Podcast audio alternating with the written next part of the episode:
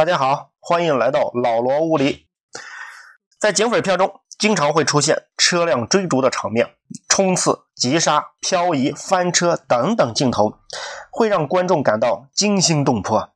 但在日常生活中，还是尽量不要玩什么冲刺、急刹、漂移吧。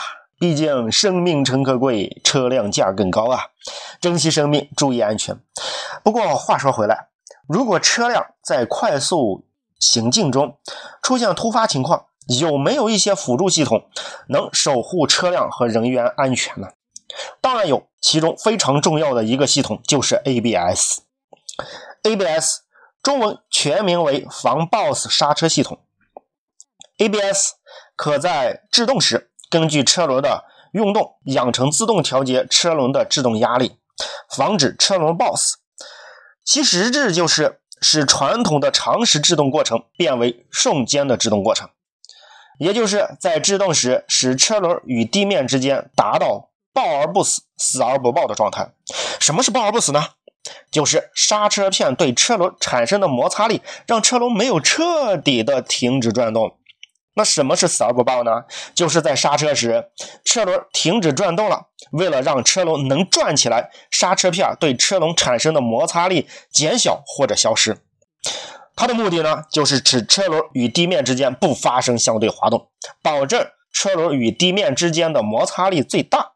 这样既可以避免后轮的侧滑，又保证了前轮不会丧失转向能力，从而使汽车达到最佳的制动效果。因此，ABS 具有缩短制动距离、防止侧滑甩尾、保持制动时的方向稳定等优点，提高了车辆的安全系数。工业革命之后，蒸汽机车的发展日新月异，特别是火车的速度越来越快，这就使得火车的制动距离不断加大。同时，火车在制动过程中是车轮直接抱死的，那么车轮与铁轨之间就是滑动摩擦，这就造成车轮局部与钢轨之间急剧摩擦而出现形变。为了提高车轮的使用力，防止损耗，根据摩擦力的特性，人们开始探索防抱死刹车系统 ABS。一九二零年，英国人霍纳马尔研制发明了 ABS 技术，并申请了专利。随后，在铁路机车的刹车系统中。得到应用。早期的 ABS 是机械式的，操作复杂，而且控制很粗糙。一九三六年，德国博士公司取得了电磁式 ABS 专利权。它是由装在车轮上的电磁式转速传感器和控制液压的电磁阀组成。使用开关的方法对制动压力进行控制，提高了控制精度。在二战前后，飞机的发展。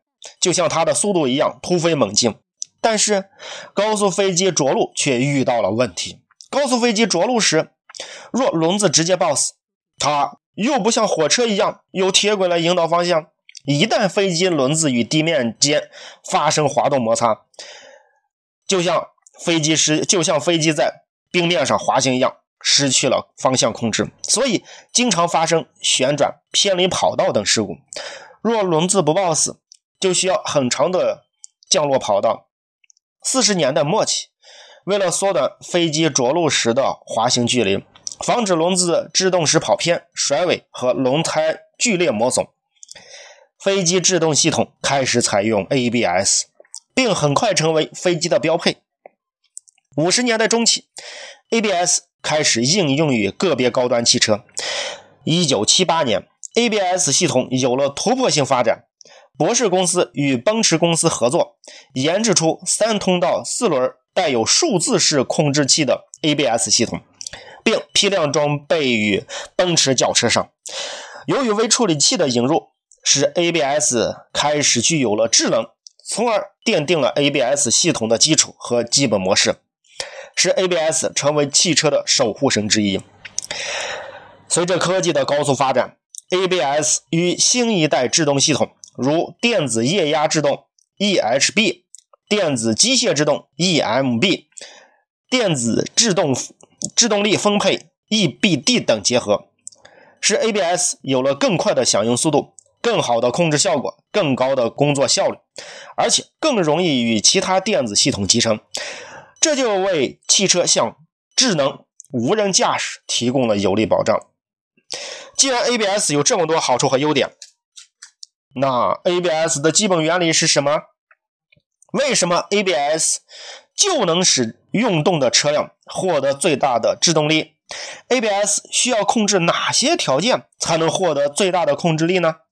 这些问题，高中物理人教版必修一第三章相互作用将为大家做最基本的讲解和描述。如果大家喜欢老罗物理的音频和视频，欢迎大家订阅。